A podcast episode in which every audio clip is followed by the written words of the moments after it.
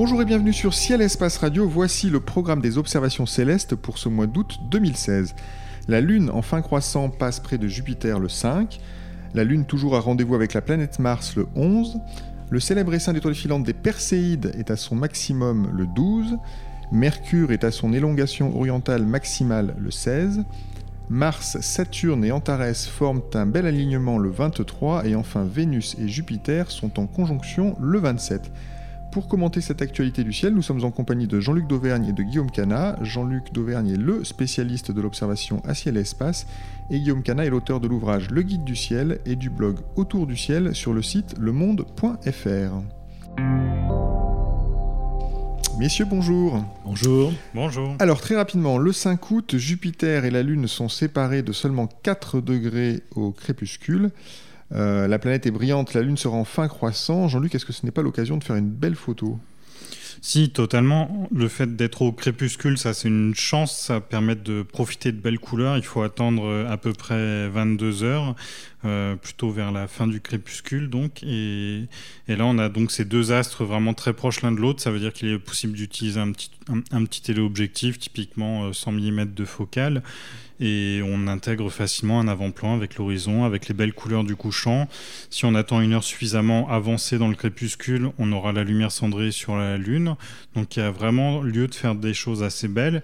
Il faut signaler aussi que un petit peu plus bas, alors là c'est plus difficile parce que c'est vraiment proche de l'horizon, on a aussi Mercure et Vénus qui sont là. Euh, donc je garantis pas qu'il soit facile de les intégrer à la photo, mais en tout cas, si vous, si vous surveillez, si vous scrutez le ciel vers l'ouest au crépuscule, essayez aussi de détecter. Alors Vénus, c'est assez brillant, même si elle est très très basse. Mercure, elle doit être euh, encore difficile à dégager des lueurs du crépuscule. Mais voilà, ça vaut le coup de surveiller tout ça. Ce qui est bien, c'est que Jupiter et la Lune, ça donne la ligne de l'écliptique. Donc pour chercher Mercure et Vénus, il suffit de prolonger cette ligne euh, vers l'horizon sur la droite. Et là, bah, si, si vous avez l'horizon suffisamment dégagé, vous les découvrirez peut-être euh, Un appareil photo euh, classique, euh, enfin un réflexe suffit, j'imagine, pour faire ce genre de photo. on peut presque tout utiliser sur ce genre de choses, même presque un smartphone. C'est il y a la lumière du crépuscule, du coup l'appareil photo il arrive à faire une mesure de lumière. Alors, enfin le seul conseil c'est simplement il faut arriver à se caler, à se stabiliser et euh, après, si vous avez un appareil photo compact ou un réflexe, c'est évidemment beaucoup mieux pour gérer la mesure de lumière, justement, malgré tout. Euh, si, si, vous utilisez des modes totalement automatiques, euh, l'appareil photo risque de tendre à un peu surexposer la scène par rapport à ce qu'il faudrait. Et toujours, un, toujours le même conseil, quand même, essayez de choisir un bel avant-plan, ça amène quand même un plus à vos photos. Oui, il faut voilà, il faut faire pas hésiter à faire des repérages à l'avance. Là, ça se passe quasiment plein ouest, euh, donc quasiment avec une boussole, euh, vous pouvez repérer les soirs précédents, même tout simplement euh, en vous repérant sur la position de Jupiter les soirs précédents. Jupiter d'un soir à l'autre, elle va pas bouger beaucoup en position apparente, donc vous pouvez vous pouvez traîner un petit peu dans la campagne à la recherche d'un monument, d'un arbre caractéristique ou n'importe quoi qui peut apporter un plus à la photo. Très bien, donc ça sera le 5. Le 11, la Lune a rendez-vous cette fois-ci avec la planète Mars en début de nuit. Euh, Saturne et Antares ne sont pas loin. Euh, Guillaume, comment on profite au mieux du spectacle du 11 août? Alors, on en profite au mieux en, se disant qu'en plus, on est dans une situation assez particulière. Euh, Jean-Luc le disait à l'instant, on parlait de Jupiter et il soulignait qu'on avait aussi Mercure et Vénus à l'horizon. Eh bien, faites le compte, on a Mercure et Vénus à l'horizon, Jupiter, et là on a Mars et Saturne. On a les cinq planètes visibles à l'œil nu qui sont visibles en ce début août, en même temps dans le ciel. Ça s'était produit au début de l'année déjà, mais avant ça ne s'était pas produit depuis plus de dix ans. Donc c'est un phénomène, une période relativement rare. Alors elle va pas durer très longtemps, hein, puisque en fait Mercure va vite replonger vers le Soleil et va disparaître, mais en ce moment, donc euh, depuis le début août et en gros jusqu'à la mi-août, on a dans le ciel du soir Mercure, Vénus, Jupiter, Mars et Saturne. Alors elles sont pas dans le bon ordre, mais elles sont pas dans leur ordre d'éloignement au Soleil, on peut pas tout avoir, mais elles sont là, toutes les cinq, toutes les cinq planètes visibles à l'œil nu, puisque Uranus et Neptune, bon, oh, Uranus on pourrait dire qu'elle est visible à l'œil nu dans des conditions bien particulières, mais en tout cas Neptune n'est pas visible à l'œil nu. Donc voilà. Donc ensuite, euh, on a effectivement la Lune qui ce, ce 11 au soir euh, passe on va dire à proximité de, de, Mars, c'est pas près, hein, puisqu'il y a quand même presque 6 degrés d'écart entre les deux corps. 6 degrés, c'est beaucoup, hein, 6 degrés, c'est la hauteur du pouce, bras tendu. Donc euh, quand on déploie le pouce comme si on faisait du stop vers le ciel, là, on, a toute la hauteur qui va séparer euh, Mars de la Lune. Et en fait, on a Mars, la Lune et Saturne qui forment un triangle isocèle de 6 degrés de côté. Donc euh, ça rentre difficilement dans une paire de jumelles, mais à l'œil nu, par contre, il n'y a aucun problème, puisque Mars est encore brillante, c'est encore une magnitude largement négative. Euh, Saturne est pas loin de la magnitude zéro et la Lune, naturellement, en croissant, on la voit sans problème. Donc, euh, bon, facile à voir. Et on a une étoile invitée, Antares. Euh, on, distingue facilement Saturne d'Antares euh oui, oui, tout à fait. Alors, déjà, Antares, c'est beaucoup plus. alors, elle est moins brillante, elle est à peu près du même éclat, mais elle est surtout beaucoup plus scintillante. alors que Saturne, qui a un diamètre apparent, même si on ne le perçoit pas à l'œil nu, on voit quand même qu'elle est beaucoup plus stable, son éclat beaucoup plus stable que celui d'Antares. Et puis surtout, il y a une coloration sur Antares qui est globalement rouge orangé, alors que Saturne, bon, à l'œil nu, on l'aperçoit blanche. Certaines personnes perçoivent une nuance un peu plus jaunâtre, hein, mais, mais en gros, on va dire qu'elle est blanche. Quoi. Et puis, bon, euh, naturellement, Mars est orangé. Alors le 12, euh, l'essaim des Perséides sera à son maximum. Euh, Jean-Luc, dans les colonnes de ciel-espace, vous nous prédisez un beau spectacle. c'est la nuit idéale pour guetter les étoiles filantes cet été? Oui, vraiment, ça fait quasiment dix ans en fait. Les Perséides sont toujours très actives, mais il y en a plus ou moins d'une année sur l'autre. Et là, ça fait quasiment dix ans qu'il n'y a pas eu de prévision aussi forte. Euh, alors là, il y a différents modèles qui ont été faits par différents chercheurs et qui prédisent entre 160 et 180 météores par heure, alors que le taux habituel est plutôt de l'ordre de 100 à 120 météores par heure. Donc c'est vraiment une différence significative. Il faut attendre ça dans la, dans la, dans la seconde partie de la nuit du 11 ou 12 plutôt euh, donc sur le matin de cette nuit-là. C'est là où on devrait avoir le, maximum de météores. C'est vraiment une occasion à saisir, euh, si possible en photo aussi. C'est assez. Les étoiles filantes sont vraiment rapides, donc les saisir, en photo, c'est pas si simple. Il faut vraiment qu'elles soient assez lumineuses avant d'être visibles sur une pause longue. Celles qu'on va voir à l'œil nu qui vont aller très vite et qui seront faibles, l'appareil photo les verra tout simplement pas. Donc euh, c'est vraiment le, moment de faire ce genre de photos. Et puis ça donne le temps de, de, patienter euh, jusqu'à la fin de la nuit. Euh, Guillaume évoquait beaucoup de planètes visibles en début de nuit. On peut quasiment faire un marathon des planètes et finir sur Uranus et Neptune, bien visibles en fin de nuit. Et si vous, si vous êtes vicieux, vous pouvez aussi aller chercher Pluton en, en milieu de nuit. Mais là, elle est dans la Voie lactée et d'un éclat bien comparable à beaucoup des étoiles de la Voie lactée. Donc là, c'est plus dur. Mais en tout cas, les planètes planètes facilement visibles sont vraiment toutes visibles en ce moment et c'est vrai que c'est une, belle occasion. Pour en revenir au Perséide, vous nous dites qu'on peut essayer de faire une photo, mais comment on fait une photo d'une étoile filante qui par définition passe très vite? Vous avez parlé de pause longue. En pause, longue, on va, oui, on va faire une photo qui va montrer le, la trace laissée dans le ciel, donc c'est n'est pas du tout un instantané. Il faut souligner quand même que les appareils photo qu'on commence à avoir actuellement, qui sont très sensibles, permettent aussi de les filmer. Il y a déjà quelques amateurs qui se sont amusés à faire des vidéos de Perséide et ça fonctionne très bien. Euh, le, enfin, pour l'instant, c'est surtout chez Sony qui a un appareil photo de ce type-là, le 7S, qui commence à être connu pour ça maintenant et qui, qui, permet une sensibilité en gros assez comparable à ce qu'on a à l'œil. Donc on peut vraiment faire de la vidéo, on verra l'étoile filante telle qu'on l'aurait vue à l'œil. Et pour ceux qui n'ont pas de Sony 7S, il faut poser combien de temps en fait? Est-ce qu'il faut poser 10 euh, minutes, 1 heure, 3 heures? Non, 30 secondes. 30 secondes. Il faut faire des pauses de 30 secondes et puis les accumuler, les enchaîner en se disant euh, si on a de la chance, l'étoile filante qui va durer, elle, maximum une ou deux secondes grand maximum, va se caler au milieu de la pause de 30 secondes et non pas à cheval sur deux pauses. Auquel cas, on aurait un petit bout d'étoile filante sur chaque photo. Sur chaque photo, ça serait un petit peu dommage. Et ça arrive. Hein. Euh, quand même, revenons 30 secondes quand même sur les étoiles filantes, euh, juste pour en parler pour nos auditeurs qui ne seraient pas très familiers du, phénomène. Alors, on, on, a tous cette idée, enfin, beaucoup de gens ont vu ces ces, traînées lumineuses. Euh, quelle est l'origine des étoiles filantes? Là, ça vient, celles-ci viennent de la comète Swift-Tuttle qu'on voit repasser régulièrement auprès de la Terre. Donc, euh, enfin, cette comète croise la trajectoire de la Terre. Elle n'est pas dans le ciel actuellement. Elle est, elle est pas visible, elle est, ouais, elle est très loin et très peu lumineuse. Je sais même pas exactement où elle est, mais en tout cas, elle n'est pas observable, clairement. Euh, donc elle repasse régulièrement, elle est sur son chemin de, du gaz et des poussières. Alors le gaz, lui, il est littéralement volatilisé par le, rayonnement du Soleil. Par contre, les poussières restent sur l'orbite de, de, la comète. Et vu qu'elle croise l'orbite de la Terre, grosso modo, on, régulièrement dans l'année, on passe, enfin régulièrement, tous les ans, on passe dans ce nuage de poussière qui est disséminé sur toute l'orbite de, la comète. Et donc ces petites particules rentrent dans l'atmosphère et créent le phénomène lumineux ce qu'on voit, il faut le rappeler, c'est non pas le petit grain de poussière ou le petit caillou qui brûle en lui-même, mais c'est l'ionisation qui provoque sur l'atmosphère en l'échauffant. C'est pour ça que c'est si lumineux l'objet arrive à. J'ai pas noté le chiffre dans le cas des Perséides, peut-être que Guillaume le connaît, la vitesse des Perséides. Mais les ordres de grandeur, c'est en dizaines de kilomètres par seconde. 50 km par seconde, quelque chose. Donc c'est très très rapide, ça arrive avec beaucoup d'énergie et c'est pour ça qu'au final on a un phénomène lumineux en partant d'un objet aussi petit. Très bien, alors nous passons à l'observation du 16. Euh, Mercure est à son élongation orientale maximale Là encore, Guillaume, s'il vous plaît, un petit peu de vulgarisation. Est-ce que vous pouvez nous décrypter cette phrase un petit peu barbare euh, Élongation orientale maximale. Orientale, c'est l'est. Donc, élongation, c'est l'écart. Et maximale, on comprend bien ce que ça veut dire. Donc, ça, nous signale simplement qu'à ce moment-là, Mercure se retrouve au plus loin à l'est de la position apparente du Soleil. Vous savez que Mercure tourne autour du Soleil sur une orbite plus petite que celle de la Terre. Et donc, nous, depuis la Terre, quand on regarde vers Mercure, on regarde aussi plus ou moins dans la direction du Soleil. Donc le meilleur moment pour voir Mercure, c'est quand elle est en position apparente, éloignée au maximum de la position du Soleil. Et ça, c'est ce qu'on appelle l'élongation maximale. Quand Mercure est visible dans le ciel du soir, elle est en élongation vers l'est du Soleil, puisque comme elle est à l'est du Soleil, elle se couche après lui, donc on la voit dans le ciel du soir. Et puis naturellement, il y a le symétrique, élongation maximale à l'ouest.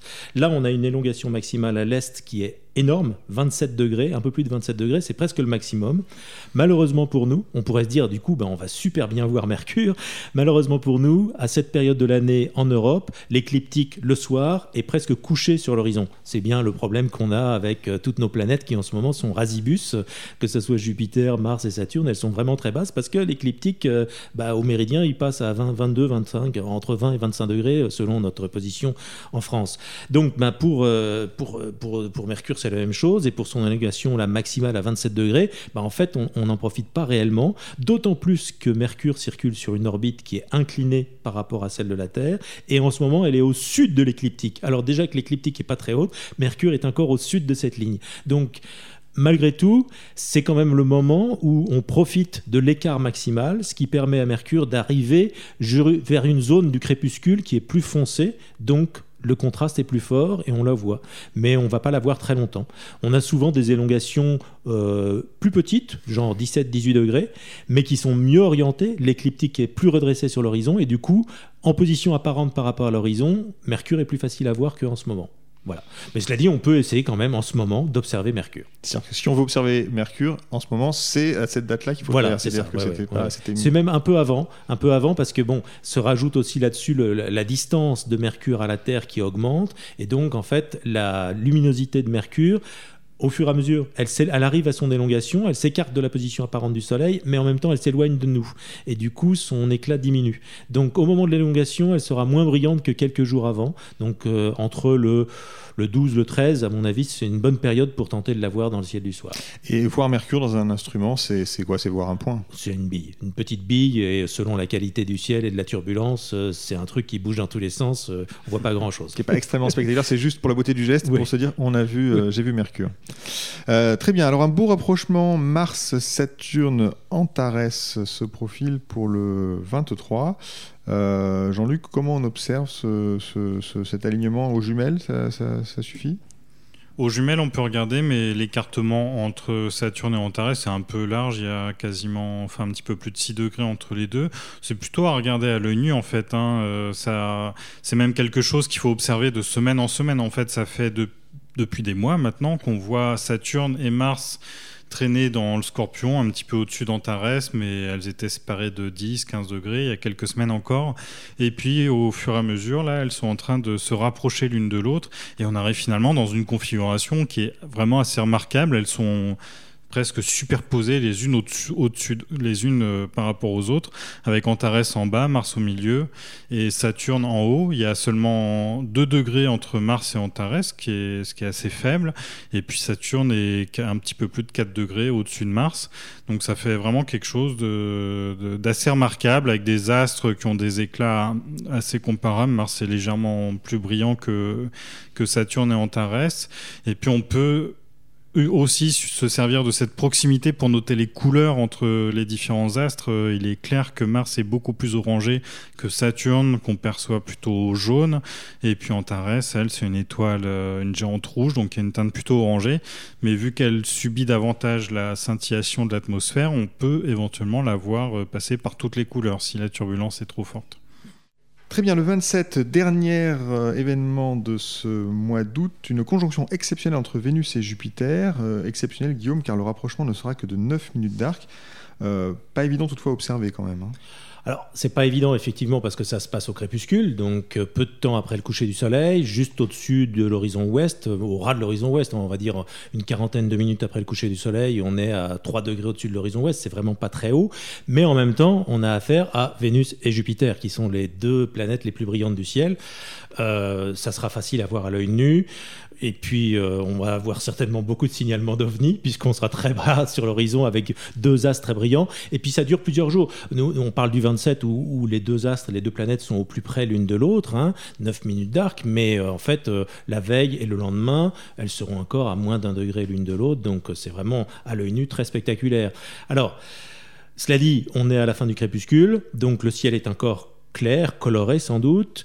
Euh, il faut se donner un petit peu de mal, sans doute. Il faut, si on est en pleine ville, il faut vérifier qu'on ne va pas avoir un bâtiment dans le mauvais azimut, etc. Mais bon, euh, normalement, à l'œil nu ou avec des jumelles, on peut voir ça sans aucun problème. 9 minutes, c'est un tiers de la, du diamètre apparent de la Lune, c'est bien ça? Euh, oui, c'est ça à peu près, un petit peu moins d'un tiers du diamètre apparent de la pleine Lune. Donc un beau rapprochement. Est-ce que Jean-Luc, on peut espérer euh, avoir les deux, les deux disques planétaires dans le même champ avec un, avec un télescope? En observation visuelle, oui, il n'y a aucun problème. Enfin, c'est ce qu'on vient de dire, un tiers de la taille de la Lune, euh, c'est typiquement le genre de champ qu'on a dans un télescope, euh, dès lors qu'on pousse un petit peu le grossissement. Donc ça, c'est vraiment très facile. Et puis, on peut même essayer de faire des images avec 9 minutes d'arc. Il va y avoir vraiment beaucoup de noir entre les deux astres. Euh, donc ça va pas forcément faire une photo spectaculaire, mais en tout cas, c'est intéressant à tenter et en particulier pour euh, les personnes qui se trouveraient sous les tropiques, dans la mesure où les astres seront beaucoup plus hauts dans le ciel que chez nous, ils sont vraiment beaucoup plus favorisés et ils auront vraiment le temps de les observer avec une hauteur assez généreuse. Les deux astres sont quand même à une vingtaine de degrés du Soleil, donc s'ils se trouvent vraiment à la verticale du Soleil, euh, on va les voir encore à facilement 10-15 degrés de hauteur euh, dès lors qu'on aura laissé le Soleil descendre un petit peu sous l'horizon et laisser le ciel s'obscurcir un petit peu. Très bien, donc le 27, tentez cette, cette observation euh, superbe entre euh, Vénus et Jupiter. Nous approchons de la fin de cette émission. Guillaume, Jean-Luc, les Nuits des Étoiles ont lieu les 5, 6 et 7 août cette année. Hein, je vous rappelle le thème, au fil de l'eau à la recherche de la vie. Euh, des nuits qui sont d'ailleurs dédiées cette année à la mémoire d'André Braille qui nous a quittés. Euh, des centaines de manifestations sont prévues dans toute la France, mais aussi en Belgique, en Suisse, en Algérie, en Tunisie. C'est vraiment un événement, euh, je ne vais pas dire mondial, mais au moins international désormais. c'est évidemment l'occasion de montrer le ciel au plus grand public. Guillaume, qu'est-ce que vous aimeriez montrer, vous, à l'occasion de cette nuit, à travers un instrument? Eh ben, il se trouve que euh, cette nuit des étoiles, enfin ces nuits des étoiles, puisqu'il y en a trois, euh, tombent en début de lunaison cette fois-ci. Et en plus, avec l'inclinaison de l'écliptique, la Lune se couche relativement vite dans le ciel du soir. Et donc, pour peu qu'on fasse l'effort de s'éloigner un peu des villes pour aller observer un ciel un peu plus noir, un peu moins touché par la pollution lumineuse, moi j'avais envie de dire, euh, ben, profiter simplement de l'observation des étoiles d'une part, mais de la Voie lactée aussi. Euh, vous avez certainement entendu parler de, cet atlas mondial de la pollution lumineuse qui, a été publié au mois de juin. C'est la nouvelle édition d'un atlas maintenant bien, bien connu. Et, l'une des conclusions de, cet atlas, c'est que Maintenant, plus du tiers de l'humanité n'a plus accès à la Voie lactée, ne voit plus la Voie lactée. Et dans les pays européens, c'est encore pire. En France et en Europe, il y a plus de 60% de la population qui vivent dans des zones où on ne voit plus le ciel suffisamment bien pour voir la Voie lactée. Donc la Voie lactée, c'est devenu vraiment quelque chose d'exceptionnel et de magnifique. Euh, j'en ai moi souvent discuté avec, euh, avec mes enfants et avec certains de leurs amis. Et certains de leurs amis, à 15-16 ans, n'avaient jamais vu la Voie lactée. Donc, voir la Voie lactée, c'est un événement. C'est un événement. C'est un événement, et je pense qu'il faut bah, montrer la Voie lactée au public. D'autant plus que bah, on a la chance en France d'avoir, euh, même si on a des grandes villes, on a aussi des endroits un peu isolés dans lesquels le ciel est encore relativement sombre, suffisamment sombre en tout cas pour bien voir la Voie lactée à l'œil nu. Et ben, il faut en profiter. Je voudrais d'ailleurs signaler que bah, euh, ce mois d'août est un mois important puisque on va avoir un, un dépôt de demande de, candidature pour obtenir le label de réserve internationale de ciel étoilé dans le parc national des Cévennes. Il y a déjà une réserve internationale de ciel étoilé en France, autour de l'observatoire du pic du Midi. Euh, il faut se dire qu'il y en a moins d'une dizaine sur l'ensemble de la planète. Donc le fait d'en avoir une deuxième en France, ça serait vraiment exceptionnel. Et je pense que pour le pratiquer régulièrement, euh, le parc national des Cévennes, l'Égual, le Mont-Lozère, toutes ces régions-là, les Causses, le Causse-Méjean, le Causse-Noir, ce sont des régions dans lesquelles vraiment on peut voir un ciel exceptionnel et une voie lactée exceptionnelle. Donc bon, bah, profitez de cette période, allez pendant vos vacances dans ces régions et profitez du ciel. Très bien. Pendant la nuit, vous allez observer la voie lactée sur le Causse Noir, par exemple. Pourquoi pas pour voir un beau ciel noir. Jean-Luc, quel est votre conseil? Alors les nuits des étoiles, c'est plutôt pour montrer le ciel à, un grand public et le grand public, pour qu'il soit pas trop déçu dans les télescopes, il faut essayer de lui montrer des couleurs. Et moi, je suggère aux, animateurs des Nuits des Étoiles de chercher à montrer au public une étoile qui s'appelle Telirae. Elle n'est pas spectaculaire, en fait, on la voit pas à l'œil nu, sauf que cette étoile est vraiment le. Enfin, moi, c'est le truc le plus rouge que j'ai jamais vu dans le ciel. Quoi. Là, euh, souvent, on dit Antares, c'est rouge. en fait, c'est un, un demi-mensonge. C'est vrai que c'est une étoile rouge, mais à l'œil nu, on l'aperçoit plutôt orange. Là, si vous regardez Telirae, elle est rouge. Elle est vraiment rouge. Et puis après, vous pouvez. Euh, alors, c'est une étoile qui se retrouve donc dans, la constellation de la Lyre, comme son nom l'indique. C'est pas très loin de Vega, euh, encore plus proche d'Epsilon de la Lyre, avec un, bon logiciel de, cartographie. Vous la trouverez sans trop de difficultés. Elle a une magnitude, euh, c'est une étoile variable, donc son, son aspect en couleur et sa luminosité peuvent quand même changer d'un jour à l'autre. Des fois, c'est un peu perturbant quand on la cherche, parce qu'on se rappelle ce qu'on a vu la fois précédente et en fait, elle peut avoir changé un petit peu. Mais en tout cas, elle est en moyenne de magnitude 7,6, donc c'est quand même très accessible avec un télescope. On la voit quand même relativement lumineuse dans le télescope. Et puis une fois que vous avez vu Telirae, vous pouvez basculer sur un très très grand classique qui est Qui forme la tête du cygne, où là les étoiles sont sur des teintes plus pastel, sauf que c'est une étoile bleue à côté d'une étoile euh, jaune-orange.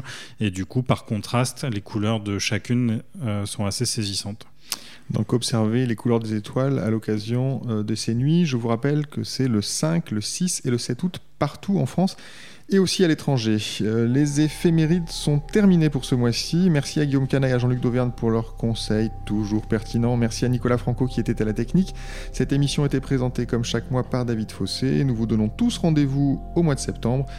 D'ici là, bonnes observations et bonne nuit des étoiles.